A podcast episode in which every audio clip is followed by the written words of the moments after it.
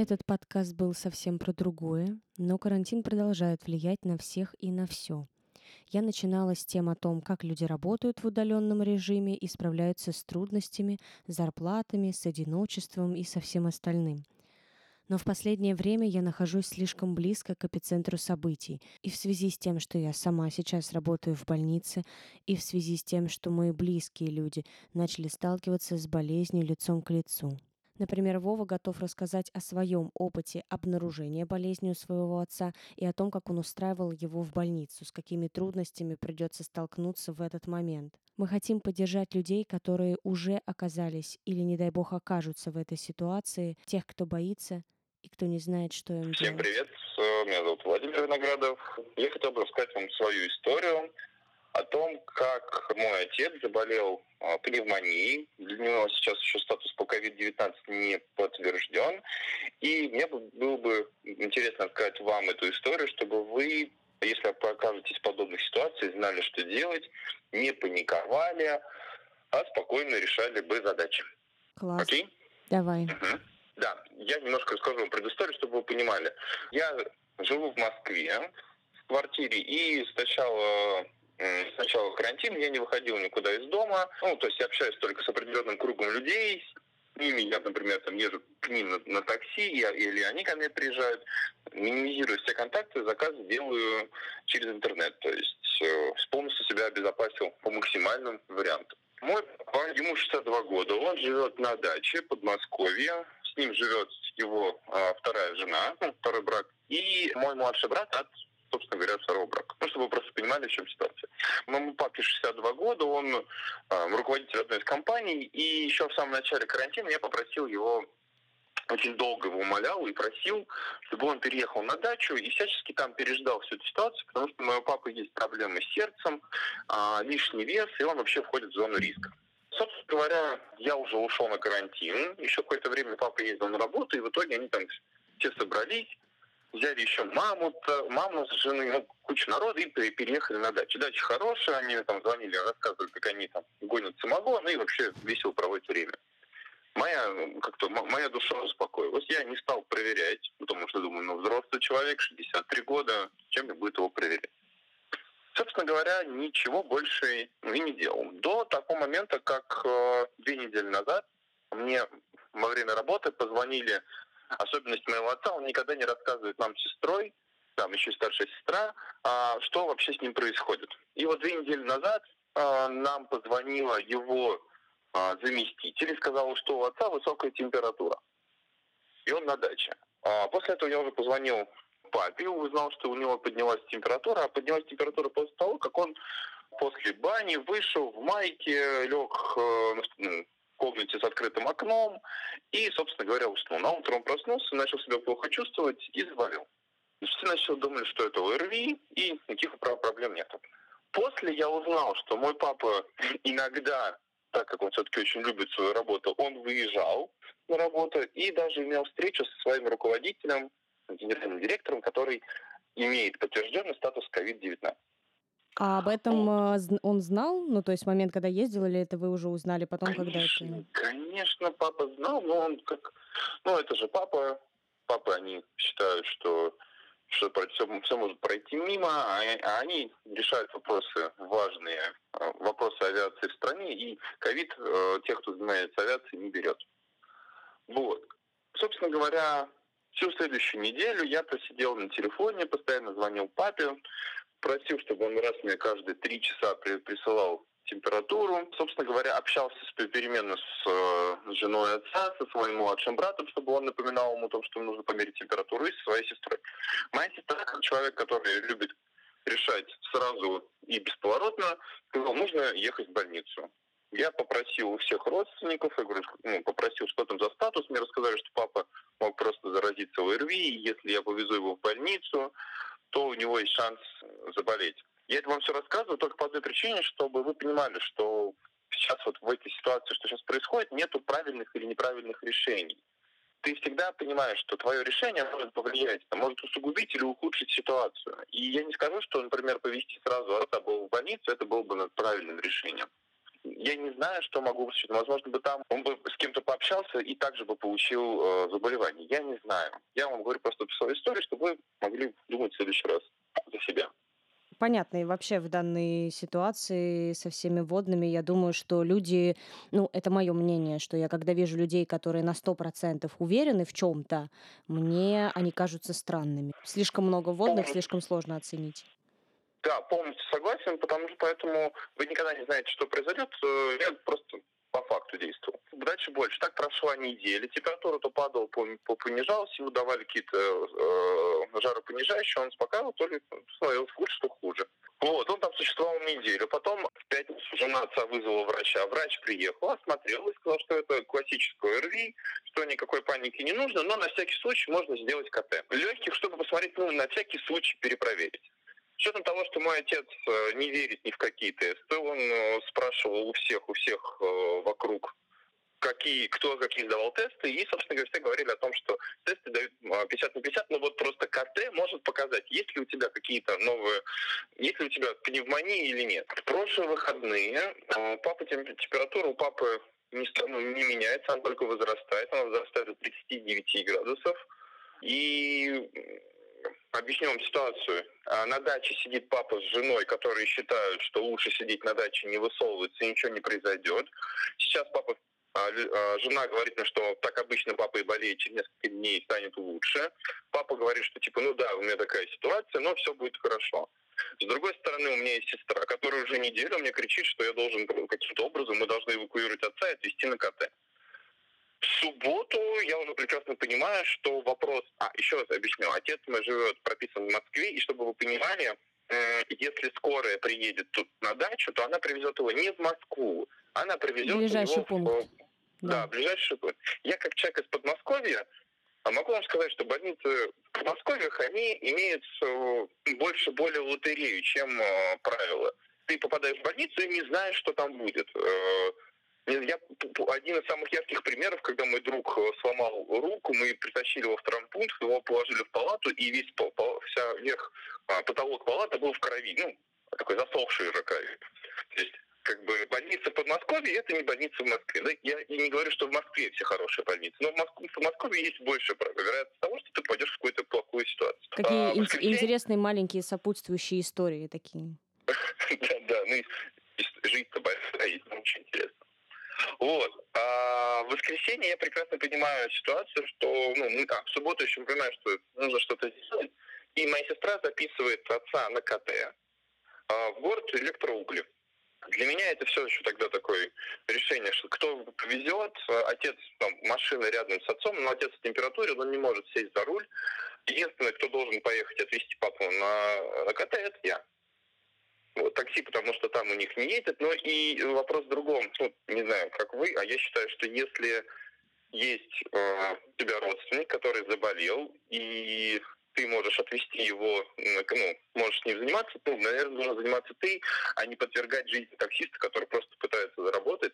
Это лично мое мнение, я не в университете, просто я как, как я рассуждал. Поэтому я решил, что если кто человек, кто может привести отца, это я. Вот, а, поэтому на следующий день, в воскресенье, я поехал на дачу. Конечно, я воспользовался всеми мерами предосторожности. Я купил одноразовые перчатки, я купил маски, они у меня были. И, собственно говоря, в таком виде я приехал а, на дачу и выяснилось, что мой брат тоже уже с температурой. Сиделка тещи моего отца, которая тоже была с ним, оказывается, на даче, тоже температурит и соседка температурит. Более немерно нормальном состоянии находится только жена моего отца. Этот факт меня немножко, конечно, смутил. А, я уже знал, что его руководитель был с COVID-19, я прекрасно понимал, что меня возможно ждет. Поэтому ну, тут вопросов нет.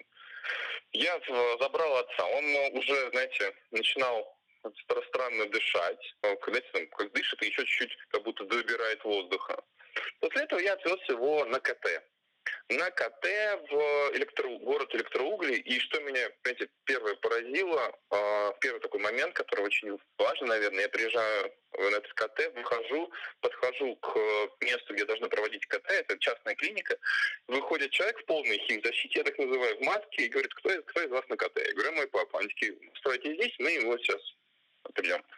Папа у меня такой грозный мужчина 62 лет, большой, медленно ходящий, В общем, он прошел КТ, и на КТ оказалось, что у него двусторонняя пневмония. И врач мне так ласково сказал, ну, знаете, ему бы к терапевту быстрее бы.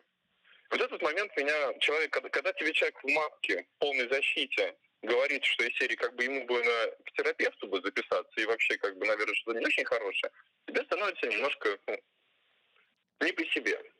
Это, а, конечно, а, для меня к сожалению, не первая история, особенно учитывая, что я работаю сейчас в больнице с тем, что я слышу, что людям говорят, что это там ОРВИ, грипп, э, что угодно, полежите, само пройдет, потом приезжают, делают именно КТ, и обнаруживается, что уже поражение с двух сторон. Более того, я знаю такие истории, крайней мере, у нас говорят, э, что бывает, что даже тест еще не показал, как бы пневмония уже есть, при этом делаешь там тест на следующий там через два дня, он уже показывает. Ну, то есть вот такие вещи тоже. Поэтому это, конечно...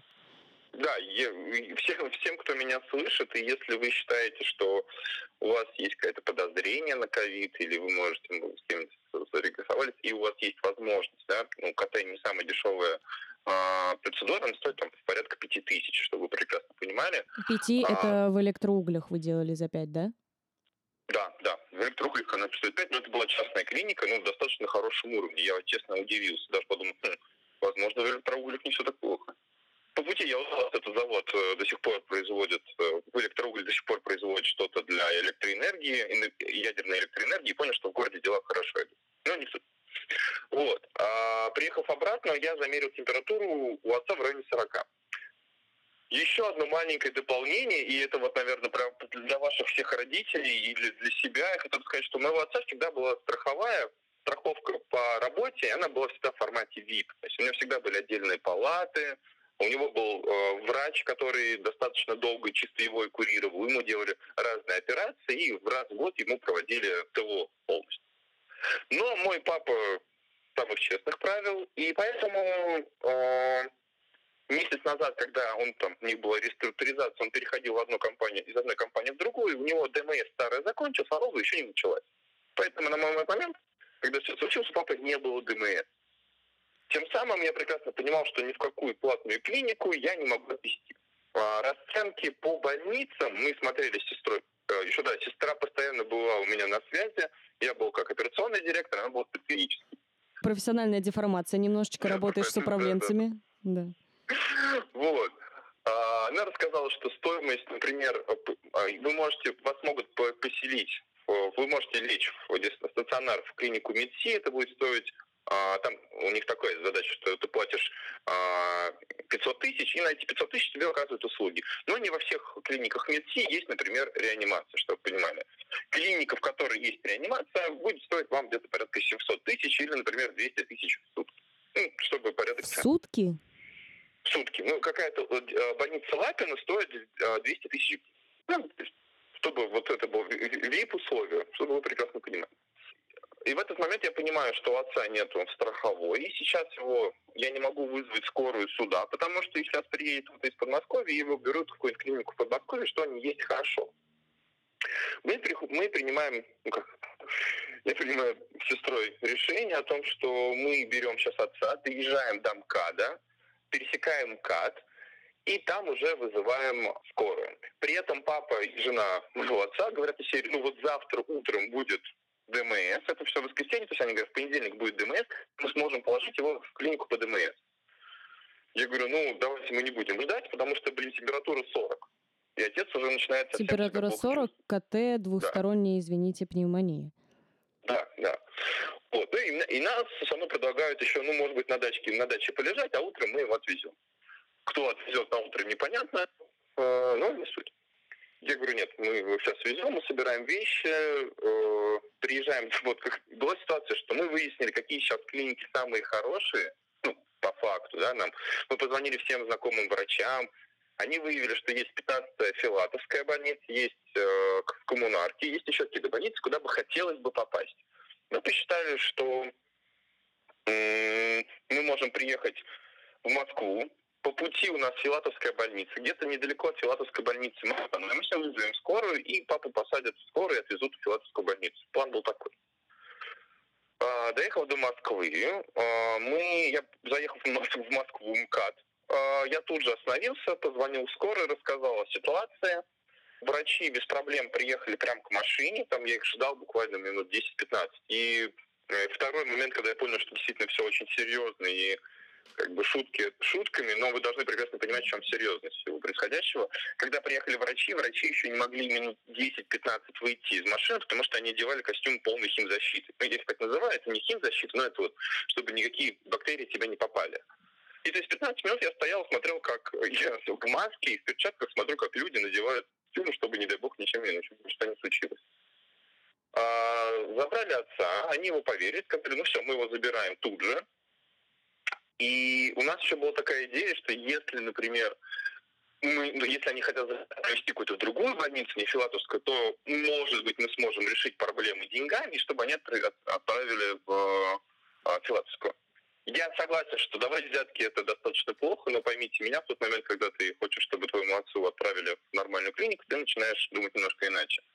Я спросил у врачей, можно ли что-то сделать. Мне сказали, «А, молодой человек, у нас это работает система, и в принципе, знаете, я порадовался за вообще ситуацию, что может быть что ну, у меня сейчас не принимаются взятки, а действительно люди работают, и ты в этот момент можешь, ну, тебя отправить туда, где есть место. А, отца определили, тут же посадили в скорую. У меня был интересный опыт погони на машине за скорой, а, чтобы узнать вообще, что происходит. Его отправили в клинику. Это клиника не урологии, которая находится в Измайлово. Ее полностью переделали в коронавирусный центр. Приехав туда где-то уже часа в два или в три ночи, я всегда своим мнением со всеми поговорить, прорвался на территорию, хотя хотел узнать вообще, что, что произойдет дальше. И увидел большое количество скорых, врачей, которые просто вот выносят людей и, туда, выносят людей в больницу, выносят людей из скорой и в больницу, и в больницу.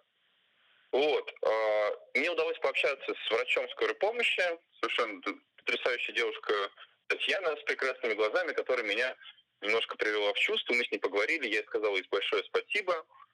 Она мне рассказала, что людей очень много, что не факт, что его могут принять, потому что если ситуация не очень тяжелая, то его могут отпустить, поэтому как бы, я на вашем месте бы еще все равно где-нибудь в районе здесь бы ждал.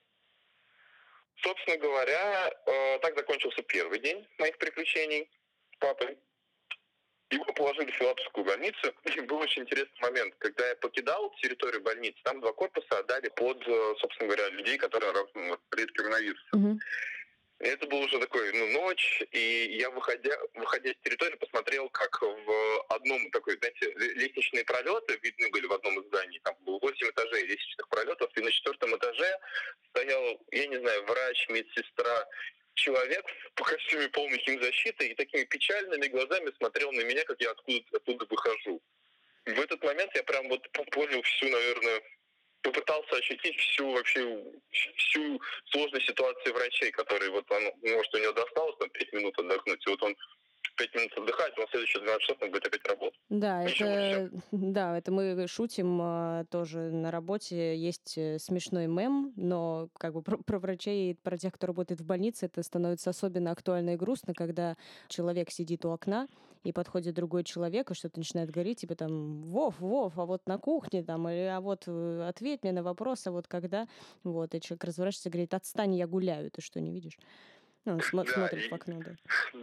Единственное, в этот момент я не смог ничего сделать лучше, чем просто поклониться этому человеку, потому что я сейчас выхожу, пойду домой, посплю и что-нибудь поем, а этот человек еще 12 часов будет спасать людей. Вот. А на следующий день с, а, с утра мне удалось дозвониться до отца. Отец сказал, что он провел ночь в пал... не в палате, а в коридоре. В, ну, на, ну, в кровати на коридоре в коридор, да, э, состояние у него ну, становилось лучше, ему вкололи антибиотиков. Чтобы вы еще понимали, все это время, все это время, мне постоянно звонят все мои родственники, пытаются что-то спросить, и самое прекрасное, что они спрашивают э, одни и те же знаете, глупые вопросы, которые, знаете, видимо, им от этого вопрос становится легче, но ты, когда тебе задают в очередной раз пятый вопрос, что ты не мог дать, вопрос, что ты не мог дать взятку, становится, ну, интересно, люди о чем думают в этот момент, что ты как бы, ну, где его относятся пофигистически, поэтому я вам потом в конце, наверное, расскажу пару лайфхаков, которые я, наверное, понял, как вообще работать еще со своими родственниками, когда вы оказались в этой ситуации. На следующий день э, я узнал, что отца перевели в палату, и эта палата не отапливалась. Хотя центр был новый, мы уже знали все про этот центр, мы узнали, что там достаточно хорошая реанимация, там хорошие врачи, там хорошее оснащение. Его положили в больницу, в кабинет, в котором было достаточно холодно. Я опять сорвался, поехал на дачу, забрал теплые вещи, привез к отцу. И тут такой вопрос, что а, с моим отцом очень тяжело созвониться. Он просто достаточно тяжело берет трубку, а в этой ситуации он вообще практически не берет трубку. Вот можно названить ему порядка 10 часов, он не возьмет трубку, а потом кто-нибудь случайно ему позвонит и возьмет и он поговорит с тобой. Поэтому такая лотерея, в которой я уже, наверное, больше не участвую, потому что я решил по-другому собирать информацию. Дальше.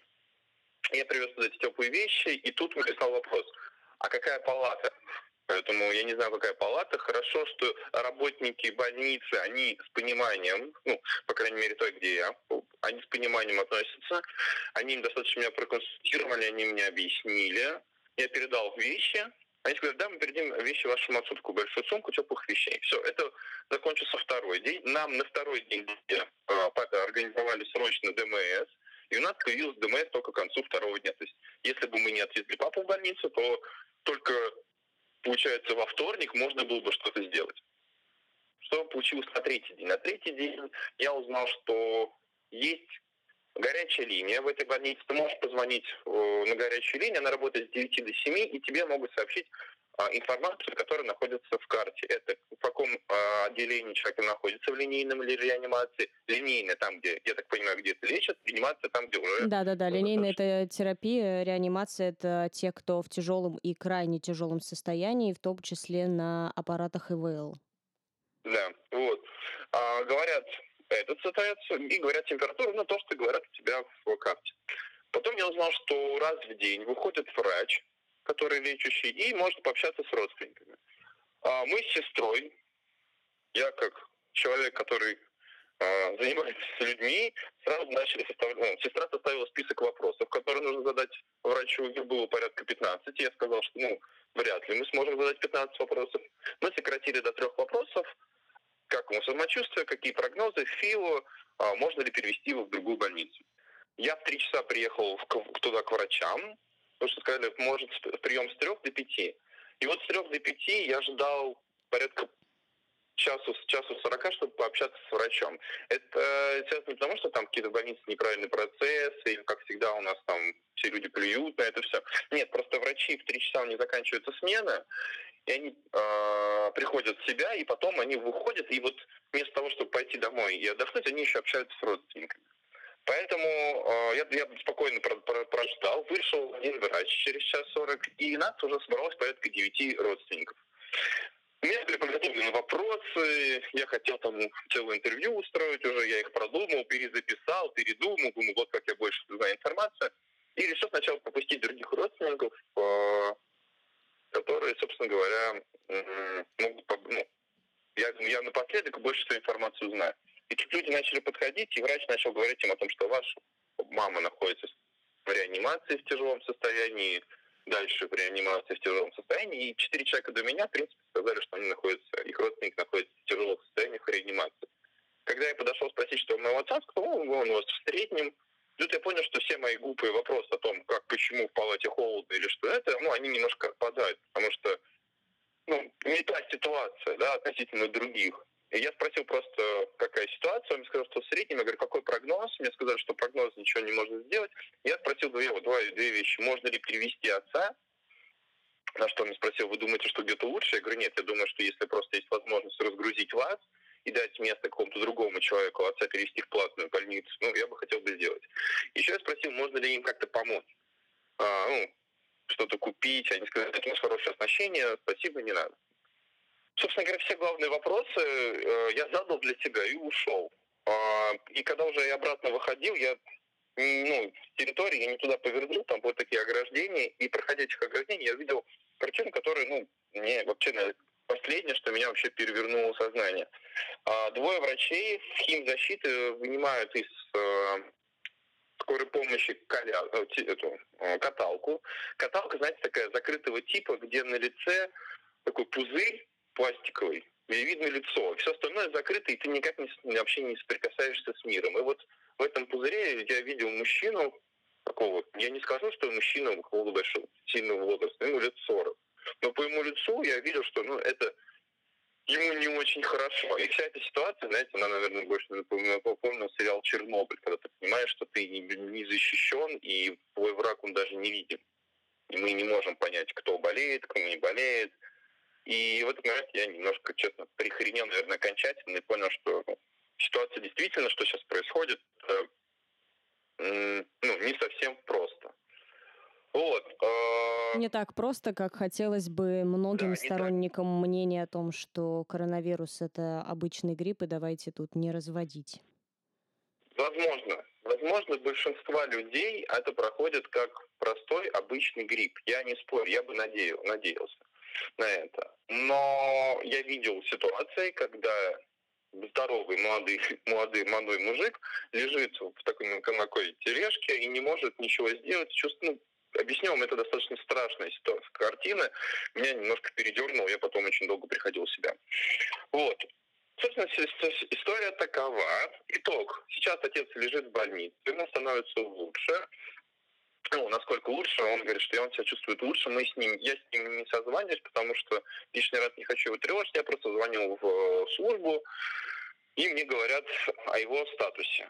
У нас есть возможность, сейчас появляется возможность перевести его в другую клинику. Я надеюсь, что я бы хотел бы перевести его в другую клинику. Объясню вам, есть возможность перевести его туда, где будет оплачивать компания, и, а, эту, а, а то койка, койко-место, которое есть в больнице, дать кому другому человеку. У меня нет никакой претензии о том, что мой отец лежит в, э, в коридоре.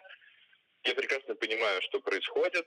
Потом выяснил, что их не положили в палату, где нет обогрева, а просто их есть какие-то палаты, наверное, ты больше знаешь у меня в этом плане, которые насыщены больше кислорода, им там нужно лежать. А это почему-то палата просто набирала холодный воздух и решили, что не надо им там лежать, им просто нужно в эту палату ходить и там дышать. А прогнозов никаких нету.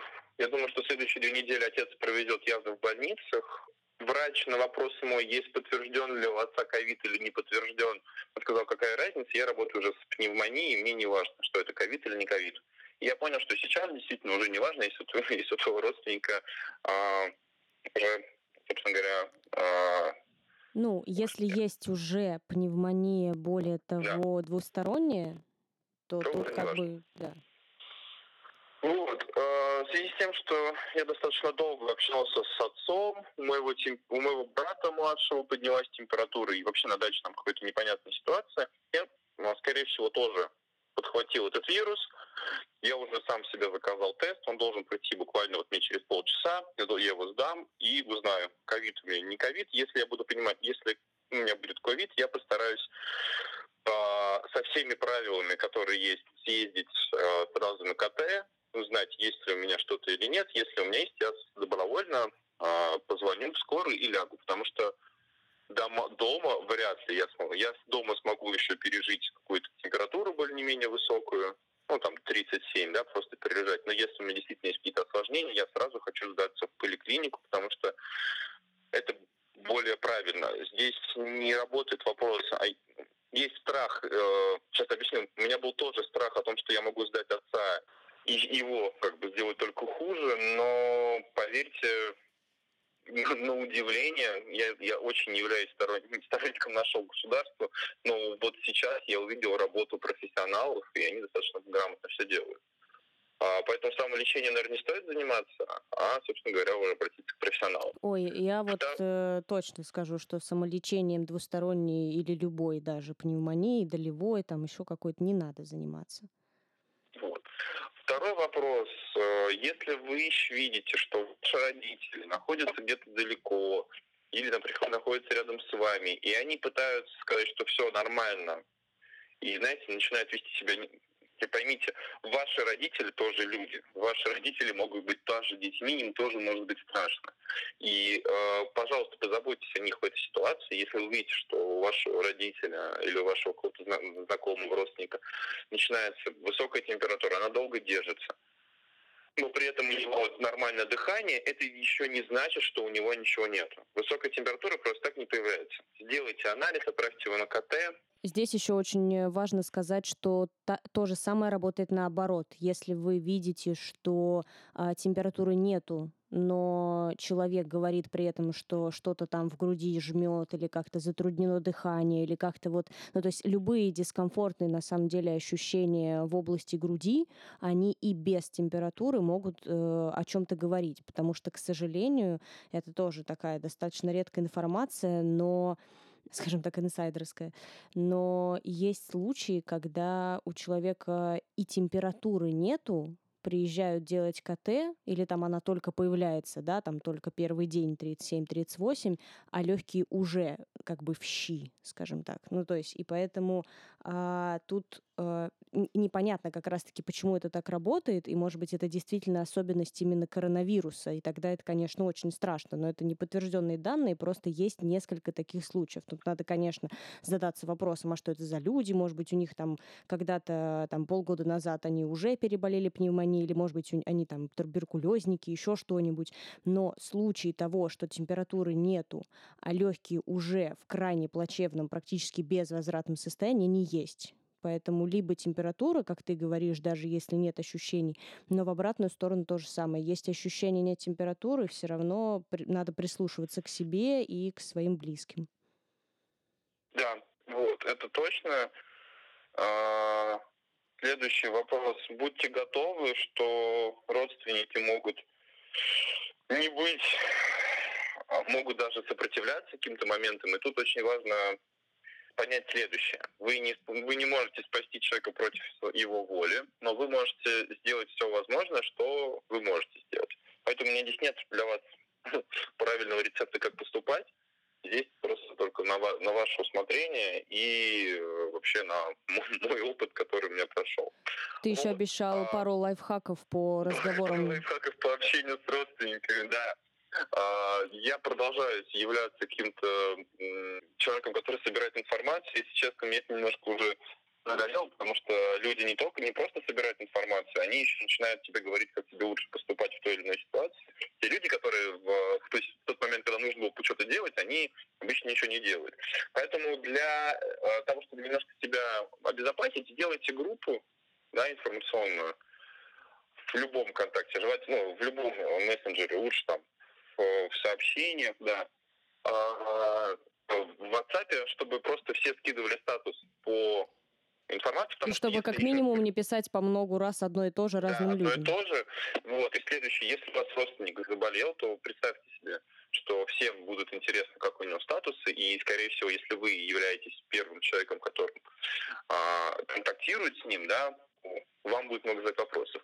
Второй вопрос. Если вы знаете, что у вас кто-то заболел, и есть человек, который решает сейчас вопросы по госпитализации, лишний раз вы, пожалуйста, не дергайте, потому что он сейчас не так, не в самом подходящем моменте.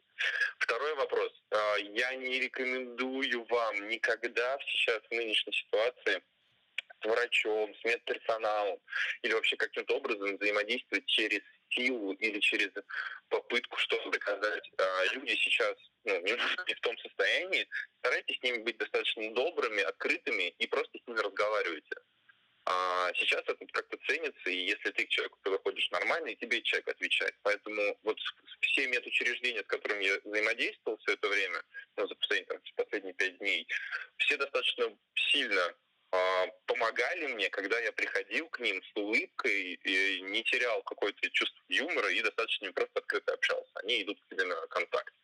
Не надо в это неспокойное время, наверное, дополнительно злить или раздражать людей. Наверное, вот мои какие-то лайфхаки, которые мне позволили себе. Но сейчас я как человек, у которого, возможно, э, коронавирус, я решил, что, возможно, это действительно так. Я потихонечку собрал себе чемоданчик самыми своими, своими нужными вещами, если меня действительно будут забирать, чтобы я взял этот чемоданчик и поехал в больницу. Собственно говоря, будьте собой, не теряйтесь в это тяжелое время. Даже сейчас можно пошутить.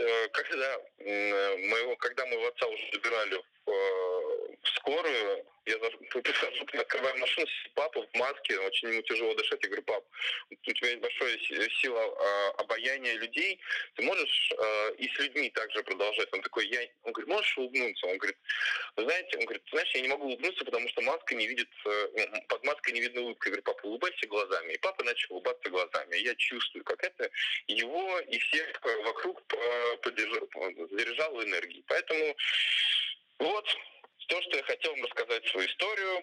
А, наверное, через какое-то время я смогу рассказать продолжение, чем все это закончится.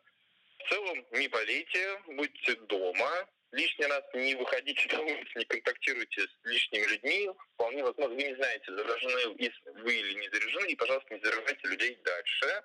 Если у вас есть возможность, сделайте тест. Есть разные виды тестов. Если вы на территории Москвы, там тоже есть контакты. Давайте заботиться друг о друге и в первую очередь о себе. Тогда мы все это пройдем.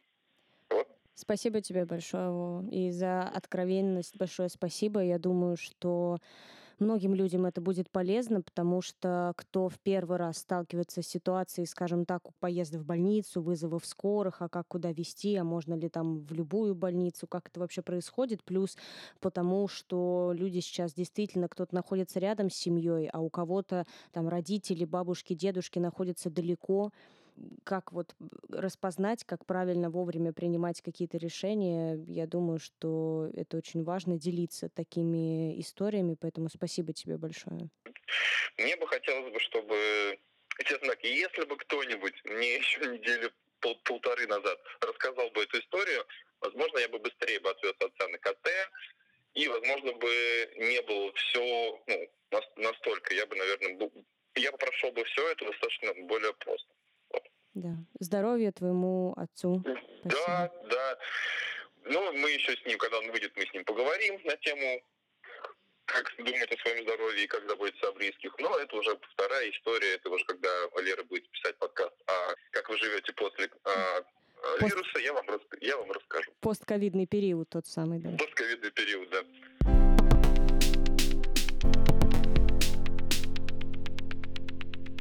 За всего лишь два дня, пока я монтировала этот выпуск, ситуация уже изменилась. Отца Вову уже перевели в реанимацию и подключили к аппарату ИВЛ. Я желаю здоровья ему и всем, кто оказался в похожей ситуации. Несмотря на это, Вова подтвердил выход этого выпуска, и мы даже договорились, что сделаем еще один. О том, что может ждать дальше, как можно действовать и в такие моменты, и может ли вообще обычный человек что-то сделать и как-то помочь. Потому что Вова также считает, что когда мы делимся друг с другом своим опытом, мы становимся сильнее, потому что мы вместе.